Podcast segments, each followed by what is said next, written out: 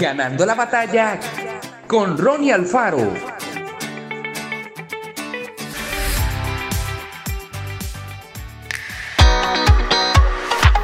Pensemos en nuestro pasado y tratemos de recordar qué dijeron nuestros maestros y profesores, las enseñanzas y los regalos que hemos recibido durante la niñez, las fórmulas y los conceptos que hemos aprendido.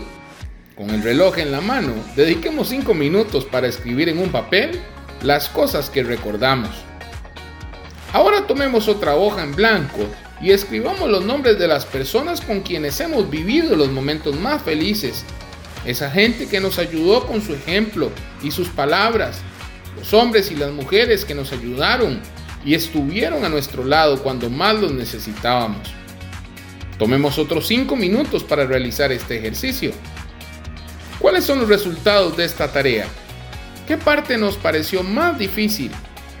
La mayoría de la gente suele decir que le resulta más fácil recordar los nombres de quienes influyeron en su vida antes que acordarse de los conceptos, las ideas y los buenos consejos.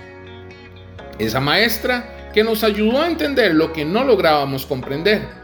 Ese amigo que nos visitó mientras estábamos enfermos esa tía que nunca se olvidaba de nuestro cumpleaños y siempre nos daba un regalo. Esa compañera de estudios que nos hizo una copia de sus notas de clase cuando estuvimos ausentes.